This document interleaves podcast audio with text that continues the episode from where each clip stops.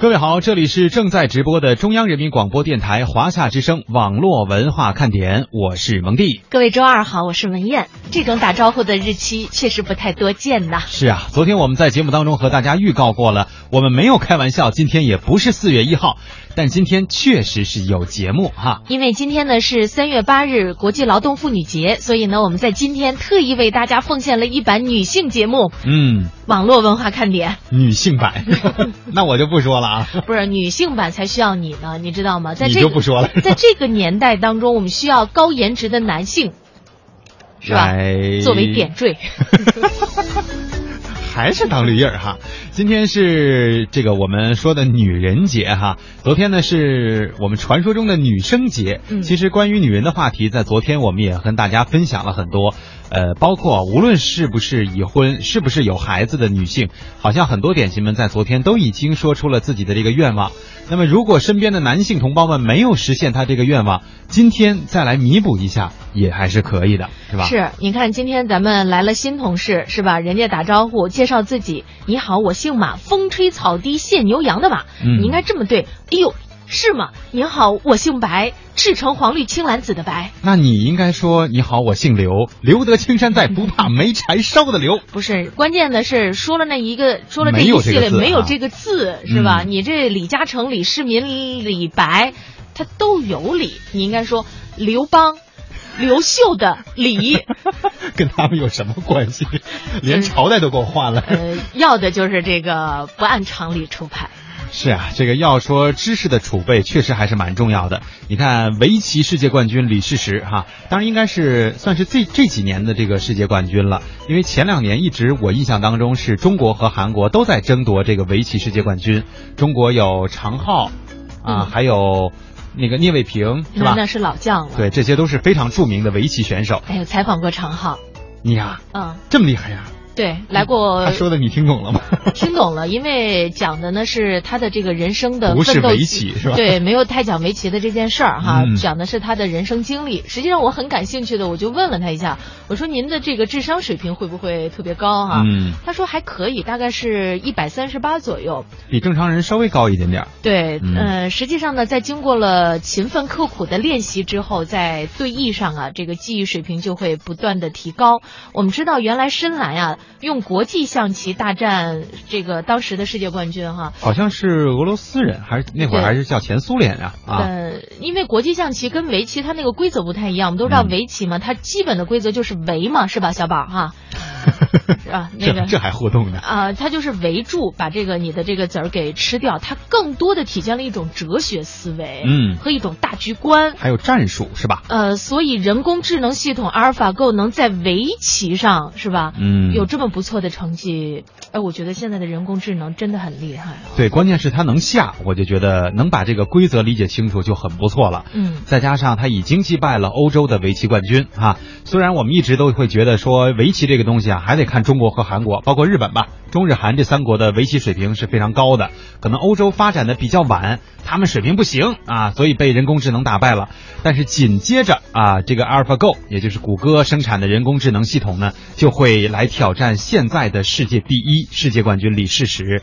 当然，说起这个名字，可能李世石很多人在关注新闻的时候也应该知道，他一直在跟中国的选手来抗衡，而且可能韩国可能不像中国，就是一波一波一波的这个选手层出不穷。嗯，呃，韩国比较知名的真的不是很多，李世石是唯一一个让我一直有印象的选手了。那也就是说，长期的奋战在棋坛上哈。对，呃，我觉得呢，关于这件事儿啊，实际上可以关注的点还有很多。但是对于像我这样的五子棋选手来说，一直下不过手机也是非常正常的哈。是，所以我们就不公不跟这个人工智能拼了哈，我们把这个重任交给相对聪更聪明一点的人哈。呃，另外呢，我想告诉大家的就是，因为当时采访常浩的时候，真的是很多年前，大概应该是在二零一零年的事儿了。嗯我不知道我们华夏之声的老听众是不是有听过，当时是在文化之旅的名人堂节目里边播出。另外，再八卦一下，常浩本人非常帅。啊，是，我觉得从镜头上看就非常的帅，非常的文雅，嗯对吧？有这种书生气啊。你看，颜值又高，嗯智商又高，事业又成功。对我们虽然不鼓励大家去整容，但是如果说你对自己的颜值没有什么太多的信心的话，那么不如就加深自己的内涵。对，在在，特别是在今天是吧，女性们呃做主的日子当中呢，也希望我们的男性朋友们，呃，如果要是说颜值不够的话，起码咱们的整个外在形象、内涵来凑一下哈。嗯，小宝说：“燕儿姐，你叫我干啥？不是跟你探讨一下有关围棋的事儿吗？” 但是就此到就就就此为止了，是吧？到此为止啊！我也就这水平，他剩下的就只能说五子棋的规则了啊，差不多这五子连珠你就赢啊。好了，我们来一起说说内涵吧。刚才在这个微语录当中，我也提到了哈，呃，遇到这样打招呼的人，确实让我们会觉得有的时候有点手足无措的这种感觉，对吧？嗯，都是这样的反应。怎么了？你鸡毛塞到嗓子里了？怎么都吱吱喳的？就是瞬间，我到底应该怎么对他的话呢？是吧？呃，说起来哈，大家都会有过这种，比如说接触新人啊，不是那个新人哈，不是要结婚的那个哈，就接触你目你现在还是。陌生人是吧？或者说呢，比如说去面试啊，或者是呃跟这个压根儿没有见过的，但是只是比如说在网络上进行沟通过的这些朋友，在打招呼的时候，你恐怕很难说直接，比如说我叫咖啡，我叫小宝，我叫小马哥，我叫简单快乐，就不能。简简单的这么解决，好像人家就觉得也没有什么太多的这个意意义在里面，也就如果是只是这一面之缘的话，可能别人就记不住你，对吧？但是我们总希望说给别人留下一个比较深刻的或者是比较好的印象，那么就需要我们深刻的内涵和知识储备了。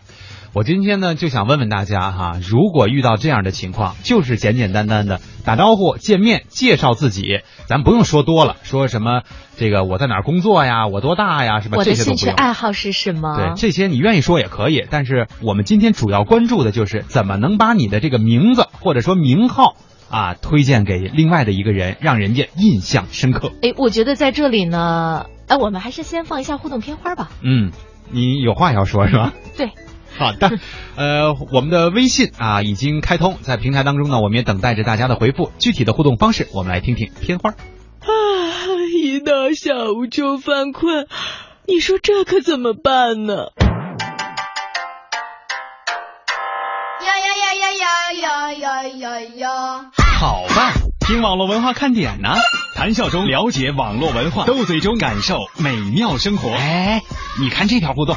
如果你想在我们的节目中让其他人听到你的恶搞娱乐精神和销魂无敌回复，快快写下你的答案，并艾特腾讯微博有认证的华夏之声中横岗网络文化看点哟。欢迎小伙伴们添加公众微信，我们一起来调侃华夏之声网络文化看点，看我哦，看我。有人说，真的能在节目里听到我的互动吗？当然，关注微信，坐等回复。哦哈哟！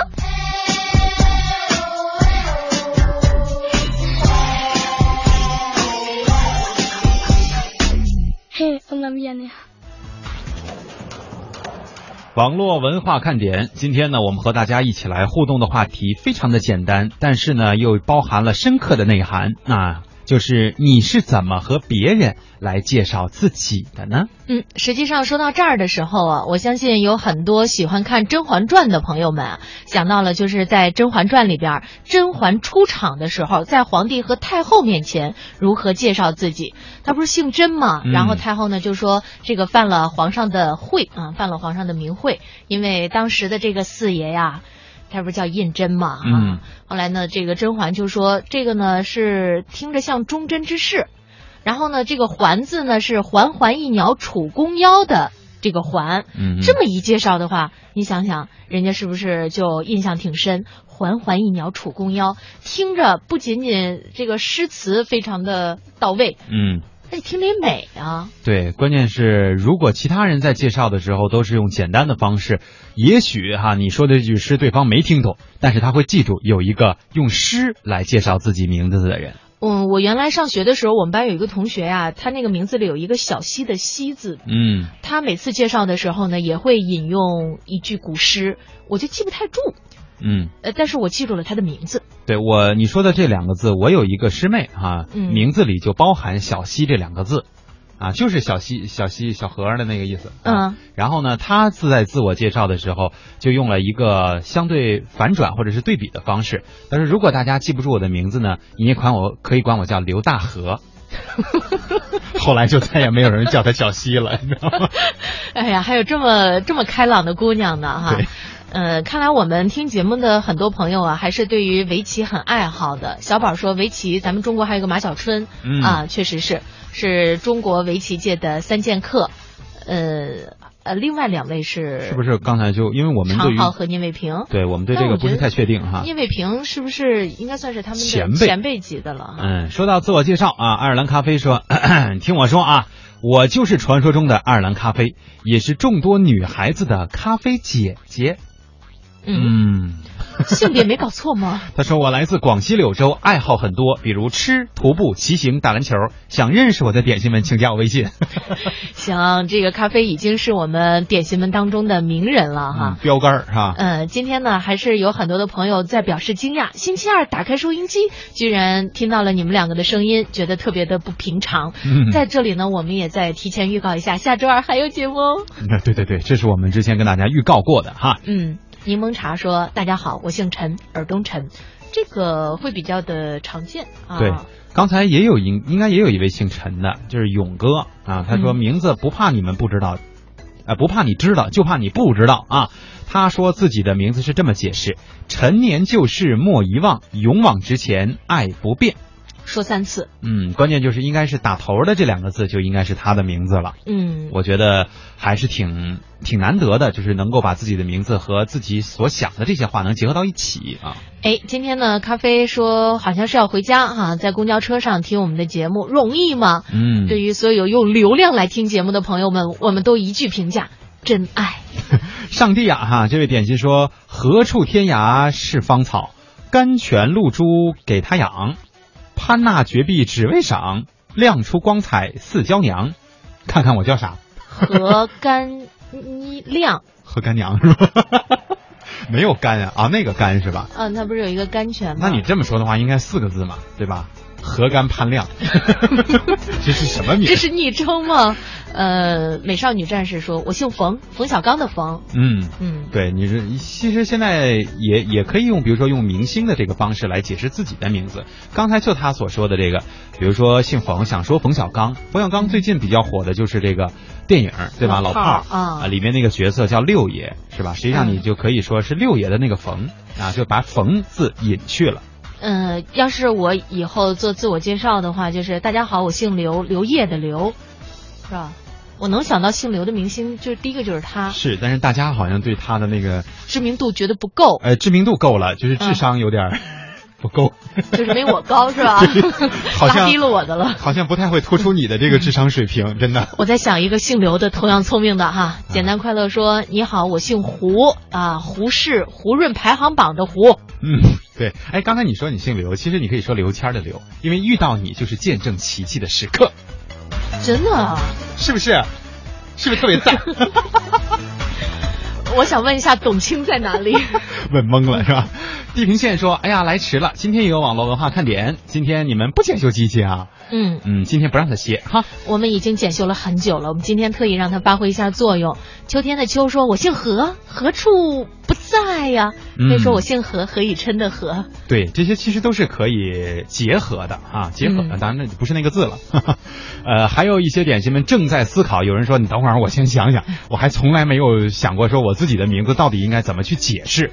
嗯，LDJ 说每个周二都有节目最好。嗯，我们也希望是吧？但是有的时候机器不给力呀、嗯，二能咖啡说：“我姓张，名来远。”我还真不知道他叫什么，这是真名吗？对呀、他说：“张衡的张，来是呃有来无去的来，不是那个《西游记》里边那小妖不是有来有去吗？对，然后远是离我远点儿的远。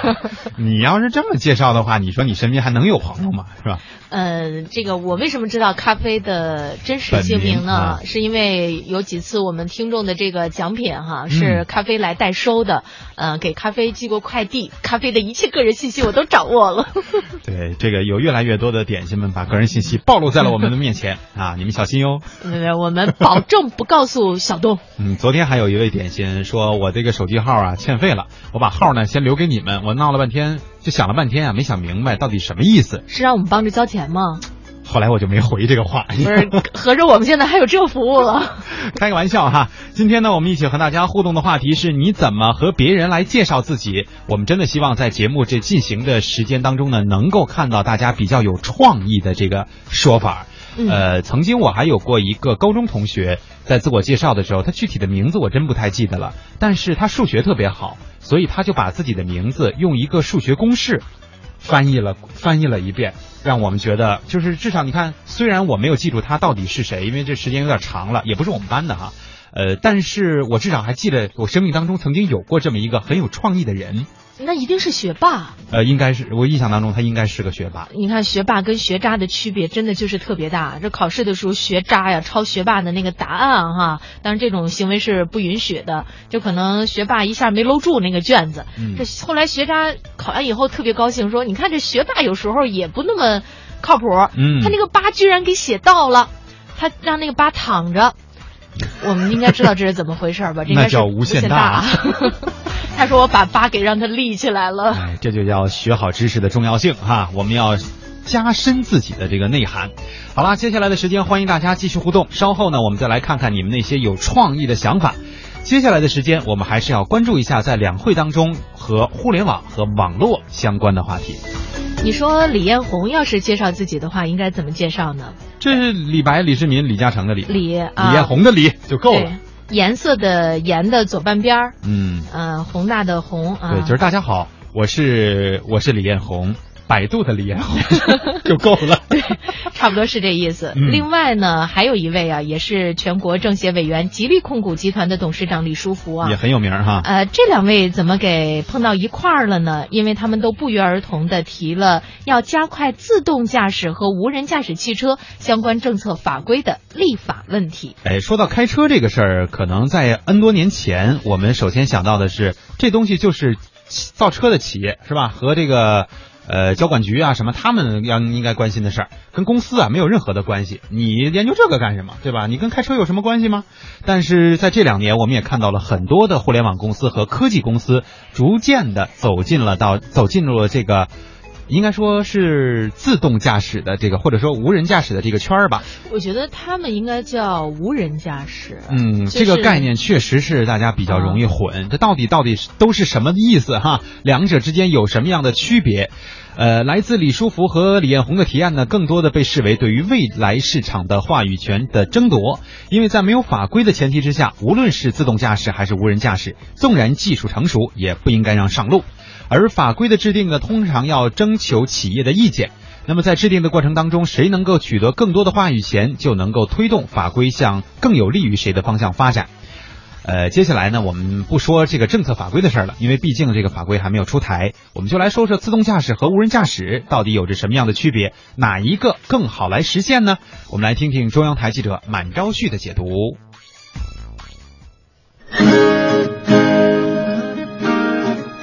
各位好，我是记者满昭旭。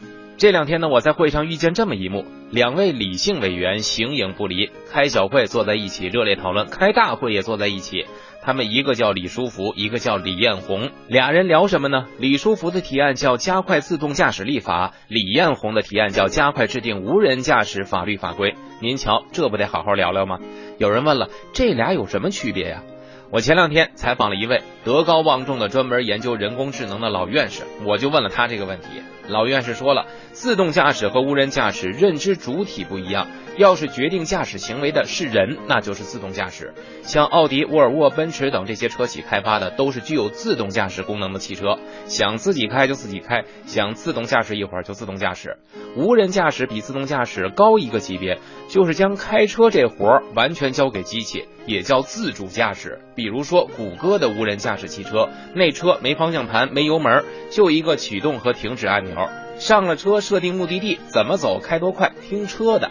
但是，百度上路实测的那辆无人驾驶汽车，老院士认为，严格意义上呢，还是一辆具备自动驾驶功能的汽车。但是老院士也说了，无人驾驶还不是最高级别的，最高级别的叫以人为本的人机协同共驾啊，就好比骑士和马的关系。比如说后边有人偷袭你，马先觉得不对劲了，一抬后腿踢倒了对方。啊，以后最高级别的驾驶也就是如此机智，您的车就是一个人工智能机器人儿。咱打个比方，早晨一出门，您奔自己的车，快到跟前了，车门就开了啊，车还能语音跟您打招呼，主人今儿早啊，快上来吧。你一上车坐好了，车就开了，拉你奔单位，车还得问你，您吃早点了吗？要不咱路上找个地方喝碗豆腐脑？你说行啊，啊，找一个好评比较多的。那车就帮你夸夸夸夸夸搜索，搜出一个五星好评的早点摊，您就直接奔那儿了。给您推荐一部美剧叫《传世》，里边的车全是无人驾驶，就像我刚才说的那个场景，在剧里是很常见的场景，我就不剧透了，感兴趣的可以瞧瞧。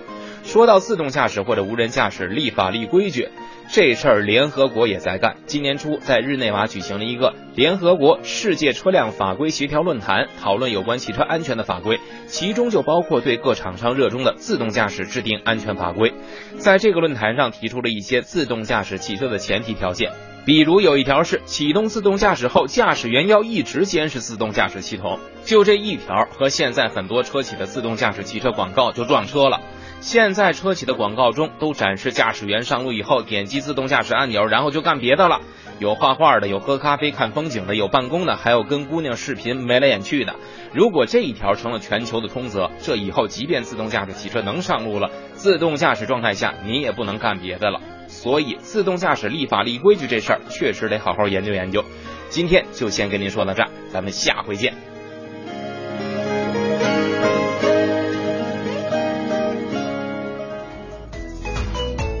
哎呀，自动驾驶和无人驾驶，其实现在已经有很多的汽车能够实现这个功能了啊。首当其冲的就是特斯拉，对吧？这个是最最近这几年电动车市场当中最火爆的一个品牌，同样也是一家非常厉害的科技公司啊。因为人家不光是造福于这个社会，同时呢还造福人类，啊，还造福于太空呢。对，这未来可能我们通过。它真的能够上天啊！实际上，说到自动驾驶跟无人驾驶啊，刚才呢满昭旭给我们的解读是非常专业化的这样的一个解读。嗯，我个人理解，无人驾驶就是汽车人在开啊，呃，自动驾驶呢，对，就是就是大黄蜂里边还做了一个。电影里边的男主角，嗯嗯，不管怎么样吧，我觉得大概这个会是以后汽车发展的一个趋势。因为我原来在参加一些会议的时候，也会提到，呃，有关于自动驾驶和无人驾驶的这样的一些相关话题。真正的回归到开车的本质，因为现在如果我要是我们自己在开车的话，整个的司机的状态会比较的紧张，嗯，是吧？你要看路况，然后呢要有各种各样的判断，你没有办法真正实现旅行的意义。嗯，但是你想。啊，实现了自动驾驶或者是无人驾驶的话，也许你的视线可以被解放出来，你的手和脚也可以解放出来。那么在这种情况下，就可以干更多其他可以干的事儿了。对，这个所谓的汽车，应该就成了真正的传输工具或者是运输工具了啊！嗯，甭管是运人还是运货。今天呢，我们和大家一起来关注的互动话题是，呃，来介绍一下自己，但是我们需要，嗯，能够。有点创意，或者是或者说比较有趣的这种说法，我们刚才也看到了大家的一些回复，有的呀还确实有点意思。不过呢，我们决定在半点的广告过后再跟大家一起来分享。呃，我们来听首歌，广告过后，欢迎大家继续互动，说一说你怎么和别人介绍自己，有什么不同的方式呢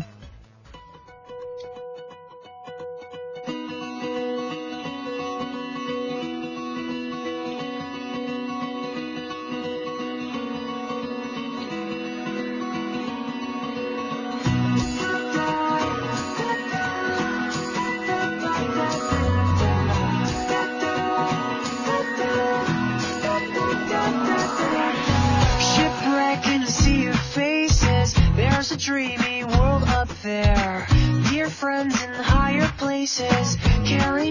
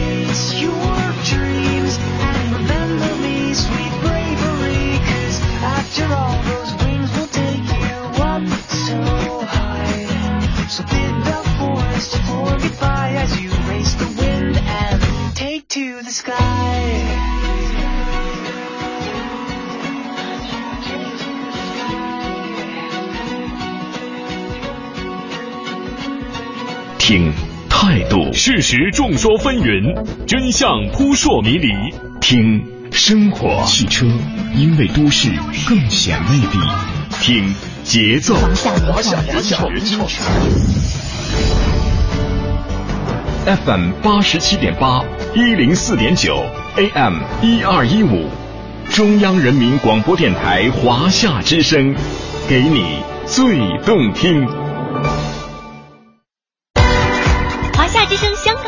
手机客户端新版上线，全新的界面升级，全方位的听觉感受。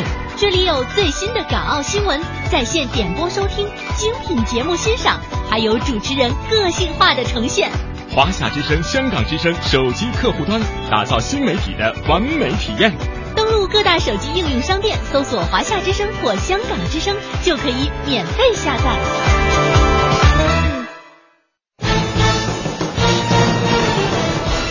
中央人民广播电台联合香港青年交流促进联会，精彩呈现“梦想舞台二零一六”，为你的梦想加油助力。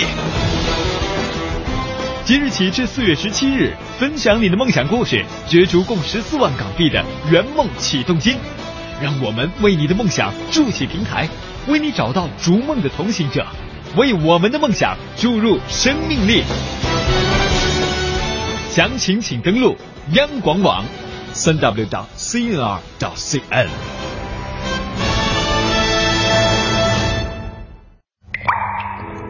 一滴水变成了一朵云，飘过高山峻岭，滋润花草树木。一滴水流入江河，折射大千世界，灌溉万亩良田。一滴水变成了一颗汗珠，洒落土地，耕耘未来。水乃万物之源，一滴生命之水滋养大千世界。保护水资源，珍爱我们的家园。你好，欢迎光临。您有什么事儿？哎，姑娘，你你帮我看看我这手机怎么了？怎么了？呃，接不了电话。怎么就接不了电话了？就是它它不响啊。那你手机铃声开了吗？开了呀。您号码多少？嗯，幺三六八六三九四七二八。您看，这不是响了吗？呃，通了呀。响了呀，这不是我拿手机拨的吗？您手机没问题。呃，可是我从来没有接到过我儿子给我打的电话呀。哎，我儿子。怎么不给我打个电话呀？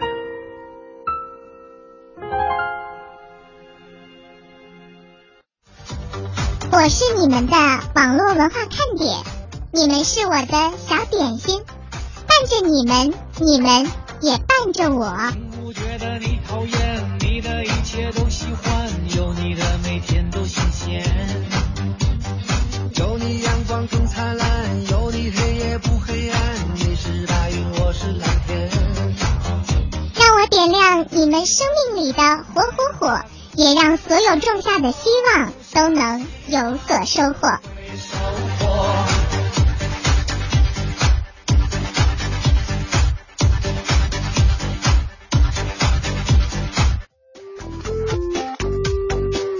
欢迎大家继续锁定收听中央人民广播电台华夏之声网络文化看点。大家好，我是蒙蒂，我是文艳。另外还得说一声，女性同胞们过节好哈，嗯你们都辛苦了。实际上，在今天呢，如果你要说哎妇女节快乐的话，我觉得基本上会挨揍，嗯，所以要说女人节快乐，或者叫女神节快乐等等这样一些、呃嘴甜不甜，嗯基本上决定了你在女性心目当中到底是闺蜜呀、还是还还还是挨揍的对象啊？对，所以在今天你的命运就由你的嘴来决定了啊！今天呢，我们和大家一起来说的互动话题是你怎么和别人介绍你自己。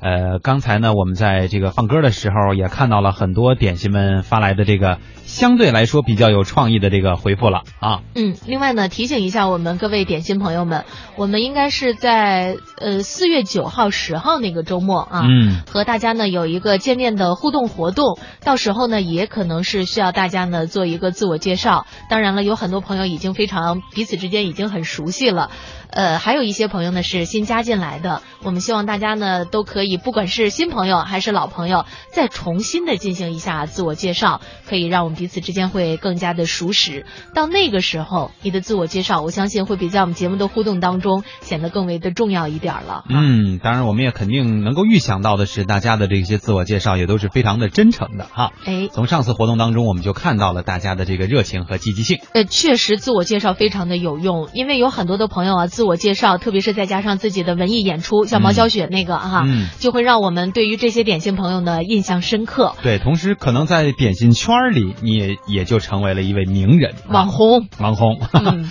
曼曼说：“我不是学霸，我是学渣，介绍自己没创意，我反应很慢，所以呢被爸妈起名叫陈应曼。”好像还真的是这个意思，是吗？我说性格呢就比容嬷嬷温柔点、活泼点，所以不要再叫我容嬷嬷了啊。性格方面只限于跟点心们介绍。呃，爱情三脚猫说：“大家好，我是没有发过专辑的胡彦斌长相的三脚猫，嗯这个也很你应该有意思感，。这你应该感谢我啊，是吧？特别发现了你长相当中的这个跟明星连线的地方。要不是去年你说搞活动的时候，我这一一一三个字一出，你你你现在还能哪能成网红啊，是吧？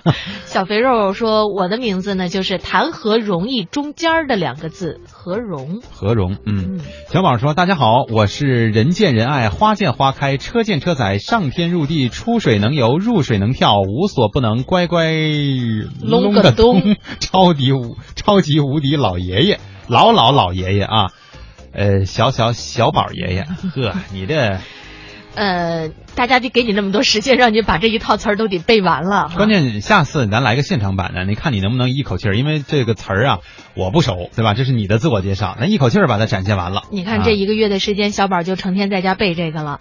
玲说，我给别人介绍的时候呢，都会说你好，我姓朱，朱德的朱，名字呢是灵芝草的反过来，呃，就是我叫芝玲，朱之玲玲，嗯嗯。呃，思有所思说，我一般介绍自己都这么说：大家好，我叫李飞，小李飞刀的李，小李飞刀的飞，哦耶。对，就是关键你们还非要加 “哦耶”这两个字吗？这个是点睛之笔，有点像这个我们在看韩剧的时候，思密达。嗯，吴缺说：“大家好，我姓吴啊，赵钱孙李的吴，跟咖啡是老乡。哟，现在跟咖啡有同样的标签，这是介绍当中的重要一环吗？嗯，哎，我觉得刚才这位点心叫吴缺哈，他的昵称和小赖，你们俩可以组成一个组合，因为小赖说你好，我姓赖，无赖的赖，你俩正好是一组合。我当时想起来了，应该是古龙先生吧，嗯还是梁羽生先生的那个，呃，有一部小说里边有个主人公叫花无缺，嗯，啊，对对，那个绝代双骄，呃，是古龙的还是梁羽生？这这我说不准了。啊，寻找零五二八说，我来介绍，我姓詹，鱼头、场中、八内、眼底儿，怎么样？哈哈。嗯，我觉得能把自己的这个姓儿拆明白了，挺不容易的啊。嗯介绍起来应该会让我们印象深刻，但是仅限于印象深刻，我记不住。还不如詹天佑的詹。那个，我想问一下大家哈，你看这个詹字，呃，寻找零五二八把它给拆开了。嗯，大家去陕西有没有吃过 biang biang 面呢？哎呀，有人姓这姓吗？把这个拆开了。这三十多画呢，哎，不止是吧？不止，嗯，他说啊，刚才零五二八还呃，就是再多加了一句哈，有一条里说鼻祖是詹天佑，工程师，我跟他同姓。嗯，这么一解释，可能其实大家接受起来更快一些哈。一行者说：“哎呀，好久没来了，祝各位女性朋友们节日快乐。”他说：“我高中的数学老师啊叫聂耳。”嗯，为什么不是高中的音乐老师叫聂耳呢？那就厉害了。他说：“我也姓聂，有姓聂不？有姓聂的朋友吗？”但是咱介绍的时候，咱不能说我高中的数学老师叫聂耳。嗯，所以我也姓聂，你有什么必然关系吗？就是因为我是他的学生。对，因为我爸是数学老师。花花世界说：“你好啊，我姓古，古代的古。”嗯嗯。这个优酷的总裁是不是叫古永锵啊？还是叫古永铿啊？锵锵锵，古永锵啊啊！那这俩字有点分不清楚。铿锵啊！我都得把他们俩连一块儿才知道哪个念哪个。古永铿锵。呃，方说，我姓方，方向的方。对，这个其实自己的姓啊，我跟大家说，就是如果是比较简单的话。或者说比较常见的话，嗯，可能我们就不能说光从这个字本身组一个词儿来造一些这个句子，或者说出一些创意了，可能就需要你更下功夫。有些人的这个姓本身就比较特别，所以他可能刚说出这个姓，别人就啊，我有印象，我知道上回你好像介绍过你自己，你好像姓什么什么什么，因为他这个姓比较特别嘛。实际上我很小的时候呢，一直特别喜欢复姓，特别希望自己呢也能拥有一个，后来才发现这个梦想根本就没有办法。实现，因为我爸不同意哈。长孙文燕，什么西门呐、东方啊，哈，这个慕容啊，听起来都特别的有意境啊。这样的话呢，别人也比较容易能够记住你，物以稀为贵嘛，哈。对这个，我你说这，我想起一段子来，就是说有一个大学里嘛，说有一个女生，她叫欧阳冰，然后呢，后来这个。大家就是四年嘛，一直都管的叫就叫简称了，就欧阳欧阳都这么叫。后来等这个大学毕业的时候，然后这个每个人都要发表感言，他只只说了一句话，他说：“大家好，其实我姓欧，杨冰才是我的名儿，我不姓欧阳。”呃，我记得好像我们原来曾经说过一期有关于复姓的话题，咱们的点心朋友里边有个叫第五洪涛的。这是真名啊！真名就是复姓，就叫第第五啊。我还有印象，嗯。然后我就说，那我我们涛哥是第几个？第六。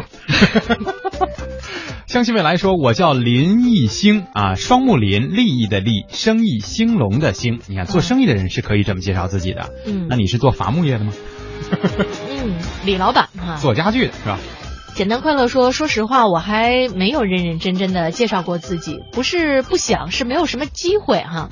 就真想介绍，也不知道从何说起。我就一个普通工人，又不像电视里那样说你们好。”我叫啥，干过啥，以后多多关照什么的。嗯，一般进厂了呢，都是部门领导领到工作岗位上，然后因为工作上的事儿和同事聊熟悉了，就是朋友了。陌生人也不可能见面就说你好，我是谁谁谁吧。嗯，觉得自己是这样的机会不多，可能在自己的实际工作当中，大家并不需要太多的这个或者是更深入的这个交流哈。嗯，不过呢，还是希望你能够有更多的这种介绍自己的机会。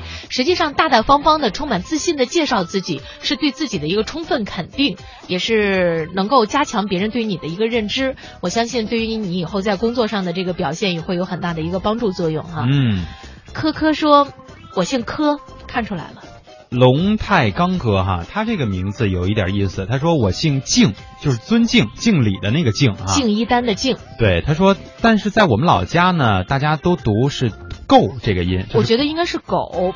嗯，反正就是类似吧。狗的狗啊，对，就类似这个音哈。他说在广东十几年了，我介绍自己都说我姓静。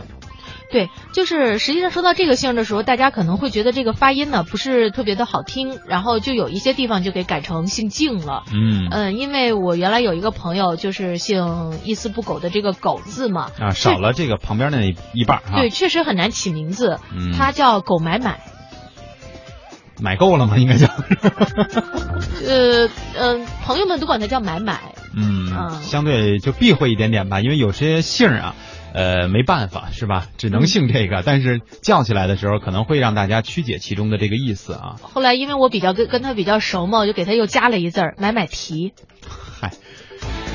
买买，就是因为他媳妇儿出去买东西，他都提包嘛，买买提。下回叫剁手买就好了。好啦，欢迎大家继续来跟我们进行互动啊！哎呦，还有这个没玩够的是吧？又把自己的名字再来了一次翻译。稍后呢，我们和大家来进行分享。接下来我们继续来关注哈、代表委员们所关注的那些跟互联网有关的事情。网购商品个人信息被盗啊，线上预约挂号并行隐私被泄露，智能手机用户的信息被贩卖。这些网络信息的泄露事件，您可能都听说过，甚至是碰到过。那么在互联网加的时代呢，我们也在享受着大数据和互联网服务便利的同时，也可能面临着个人信息的泄露威胁。春节前，国内一个知名的民调公司啊，做了一项调查。这个调查呢叫“网络生态环境变化”。在一万多名网民当中，大家最担忧的就是个人信息泄露的问题。百分之九十八以上的网民支持对网络安全专门立法。嗯，那么在今年的全国两会上，代表委员们在互联网信息安全、大数据共享方面有哪些提案议案？网络信息安全该怎么保障？我们也来听一听中央台记者的介绍。在网上订机票，结果身份证、电话等个人信息被盗，险些上了骗子的圈套，这让全国人大代表于梅有些后怕。出发的那天就接到一个短信，说因为天气的问题，这个航班取消了，我就又去买了一张。他告诉我这个钱可以退，而且还赔偿我那个什么损失。在网上嘛，他说你把那个卡号啊输全，把那钱打过来。输到一半的时候，感觉不对劲，因为那天天气特别的好，订票的地方，那时候那肯定是骗子，他有我的信息的时候有我的名字、我的身份证号码、我的航班。不仅网上订票、网上购物时个人信息可能被卖出去，在医院联网的系统里也可能遭遇信息泄露。全国人大代表何建中，我们家女儿在医院生小孩，还没出院呢，哎，这时候遭遇那些经销商找你推销奶粉，这个责任在谁？啊，也就是我们在立法的时候要来给他加以规范。如果这个信息在什么地方被盗了，或者是被他人传扬了，应该追究第一责任的责任。当然，我们同等的后面的这个责任也要追究，就是要加强就在公共场合我们这个网络信息的保护规定。互联网加时代，怎么才能在共享大数据的同时，保障个人隐私信息的安全呢？全国人大代表、上海市经济和信息化委员会副主任邵志清在今年的两会上提出议案，呼吁建立大数据法，来明确数据各类主体的责任义务，规范数据采集、流通和使用。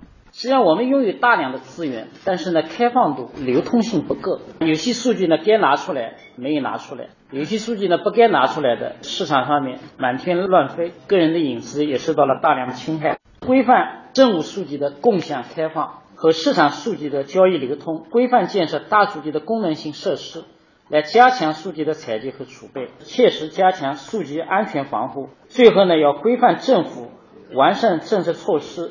健全标准体系，通过立法保障网络信息安全的呼吁，与全国人大代表、小米集团董事长兼 CEO 雷军的想法不谋而合。我觉得信息立法呢，啊，迫在眉睫，而且非常的重要。对每一个经常用互联网的人，最大的困扰呢是互联网上经常有各种各样的脱库啊，那个账号泄露啊，包括一些恶意的。我觉得如果能对信息立法的话呢，会有效的解决这个问题。立法保障网络信息安全，实现大数据合理共享，其中的标准应该如何界定？全国人大代表、浪潮集团有限公司董事长孙丕树指出，我们应该把数据的开放分成几类，第一类叫易公开的、可以公开的。脱敏后公开的，制定这个操作的细节，能把这东西都制定出出一个标准的规范来。我认为现在核心就是说，我想从要求层面进一步来强化这个要求，大家数据开放的意识。第二个，建立可操作的规范。第三，进行检查监督。在全国人大代表、天津工业和信息化委员会主任李朝新看来，目前立法时机还不成熟，但可以在实践中不断完善。由于这个大数据啊，发展领域比较新。涉及的面很广，专业性也很强。目前的立法呢，我们认为时机啊还不是十分成熟。就这样的话，我们按照这个急用先例、成熟的先例这么个原则，所以我们建议由国务院出台大数据发展促进条例，从这个来入手。之后呢，在实践中呢逐步的完善，待条件成熟以后呢，再上升国家法律。不可否认的是，互联网加时代离不开大数据的合理共享和适度开放。工信部部长苗圩在听取江西代表团审议后表示，互联网将成为新一轮科技革命和产业变革的一个巨大武器和工具。分享经济呢，就是把过去一些这个资源、一些闲置的资源，能够通过互联网，能够把它充分的利用起来。这对整个资源的利用啊、环境的保护啊、呃，对生产率的提高啊，都具有巨大的促进作用。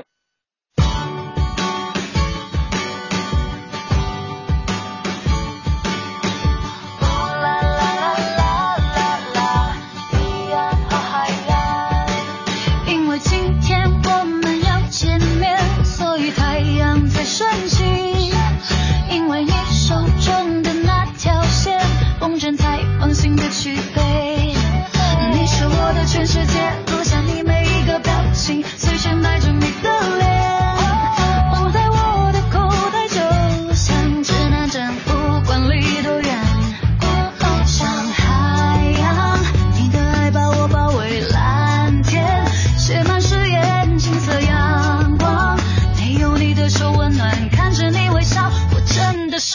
眨眼。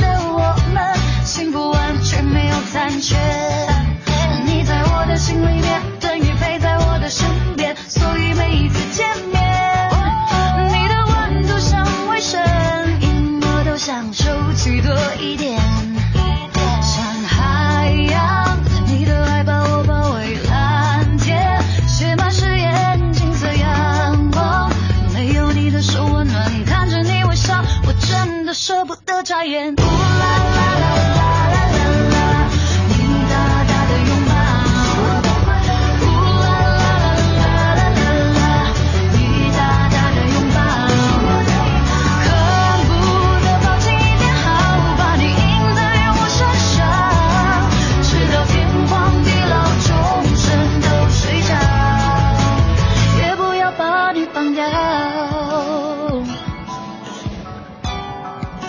我也不要把你放掉。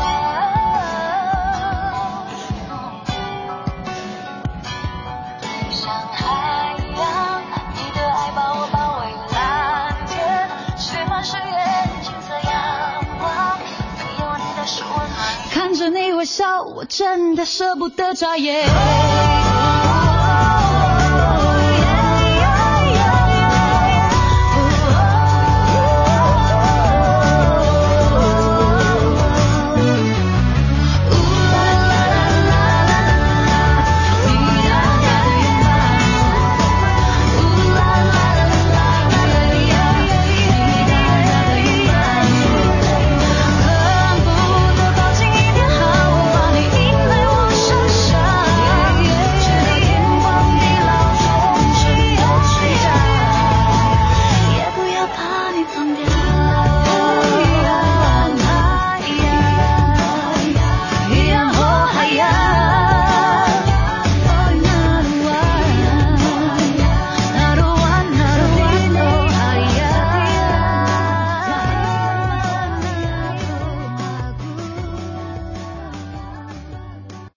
京时间三三点多了。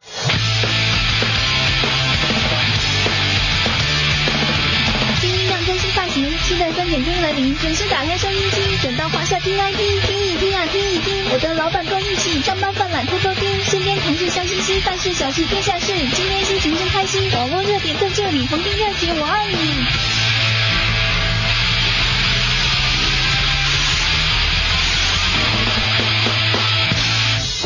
什么呢？肯定是你呀、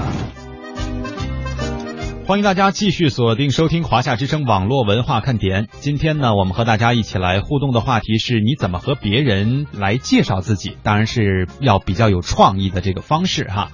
呃，刚才我看到相信未来说，我姓林，那就刚才已经介绍过了嘛，换了一种说法，说呃这么解释吧，就是什么鸟都有的那片树林。看来这个树林的森林覆盖率非常好，呃，不是，对，当然肯定很好了，只这个生物状态也比较的丰富哈，嗯各种鸟类都会在这里栖居。呃，这个简单快乐说，那也不能为了让人记住就改姓儿吧？嗯这倒是复复姓再好听也不能改啊。我姓胡，再怎么记不住我也姓胡，古月胡的胡。啊，我还真见过有的女生就叫胡古月，啊，还有姓古的就叫古月胡，我都认识，真的真的。干嘛说绕口令呢？就是家长起名字真的是有的时候太简单了一点儿啊。山猪说叫李申初，普通话读快一点呢，就成了山猪了。他说：“你俩 说这么特别，能不记住我吗？确实是我们记住申初的名字啊，就是因为他的这个音嗯啊，我一下就记住他的名字。我还真一直不是太知道他原名叫什么我知道，啊，但是我就是如果说说到山猪这个昵称的话，我能对上号啊，我还能对上人呢。是啊就是能对上这个人啊，嗯包括胡彦斌 啊都能对得上。对，现在呢，我们很多的朋友已经进入到我们俩大脑的搜索库里边了，只要一出现名字的话，立马图像跟上啊。嗯，梧桐听雨说，我叫梧桐雨下，细听雨滴。梧桐树下，嗯，这是给自己的昵称做了一番解释，而不是自己的这个本名的解释啊。看起来很有意境啊。嗯，咱们说说吧，大概总结一下吧，就是，呃，在自我介绍的时候，大家都用了什么样的方式？就是基本上会把名字呢能够入诗的就让它入诗，嗯如果不能够入诗的话呢，就把它介绍的比较通俗易懂。嗯哼，呃，实在不行的话呢，把这个名字当中有特点的部分给突出强调出来。嗯，还有比如说用明星，对吧？用名人的名字引到自己的名字的，还有像我刚才所说的，我的那位高中同学是吧？用数学公式啊来解释自己的姓名的，这些都是比较特别的。当然，这可能啊，呃，会引起一些点心们的反对啊，大家会觉得说，那我的名字起的就是这么普通，我怎么解释呢？其实也不见得说你的名字你觉得普通，在别人看来就普通。有的时候你把这每一个字拆成不普通，它就不普通了。嗯，所以我觉得实际上是要花一点心思的。现在的这个年代当中，我们都很讲究眼球经济，就是你一定要在最短的时间内抓住别人对于你的注意力。嗯那在这个时候呢，也许你的名字或者是其他一些有特色的介绍，就会让别人第一时间就记住你，并且对你产生深刻的印象。是嗯，我觉得这个不论是在求职啊，还是说在认识朋友上，都会让大家，呃，第一时间记住你，这个比较方便哈。要不然以后想起来说，就就就那谁，嗯，那那那谁，嗯嗯他他叫什么来着？对就那谁嘛，就完了，结束了。啊，对对对，我跟你说，那谁怎么，俩人一直用那谁嗯，来代替了，你说这多遗憾。对，当然还有一个比较大的这个忌讳啊，就是说，呃，不要在给别人介绍自己的信息或者是名字的时候说的太多。我不是说怕你的这个信息泄露哈，而是说，呃，你给人讲了一个完整的故事，比如说我爸妈呀生我的时候，为什么叫这个名呢？我必须得跟我爸的姓啊，是吧？然后呢，又从这个什么生辰八字也好啊，从属相也好啊，从什么这么解释一番的话，别人一样是记不住的。虽然你这个故事有可能很生动啊，你看，人家相信未来说婚姻法第二十二条的解释就说了，公民原则上是随父姓或者是随母姓。那有三种情形呢，是可以在父姓和母姓之外再选取姓氏的。嗯，这个简单快乐说我的名字啊，就是我大萌萌啊，嗯这个名字本名，他说就比较好记，因为确实我的这个单字啊是唐伯虎唐寅的这个寅，嗯所以说到唐伯虎，大家一般都会有一点点印象，印象说这人是谁，是吧？，对，以后大家在想到大萌萌的时候，就是李伯虎。呃，以后就叫大萌萌好了，反正姓萌，这还用我解释是哪个字吗？嗯，是吧所以咱们网络文化看点的男主持人呢，都会有比较有特点的名字。你看嗯大萌萌也非常认可自己的这个，小东东也非常认可自己的那个名字。关键是小东东已经养成了习惯了，就是即便是在采访嘉宾的时候，也会做这样的介绍。大家好，我是小东，小东东。好了，感谢大家收听我们在周二为大家送上的节目。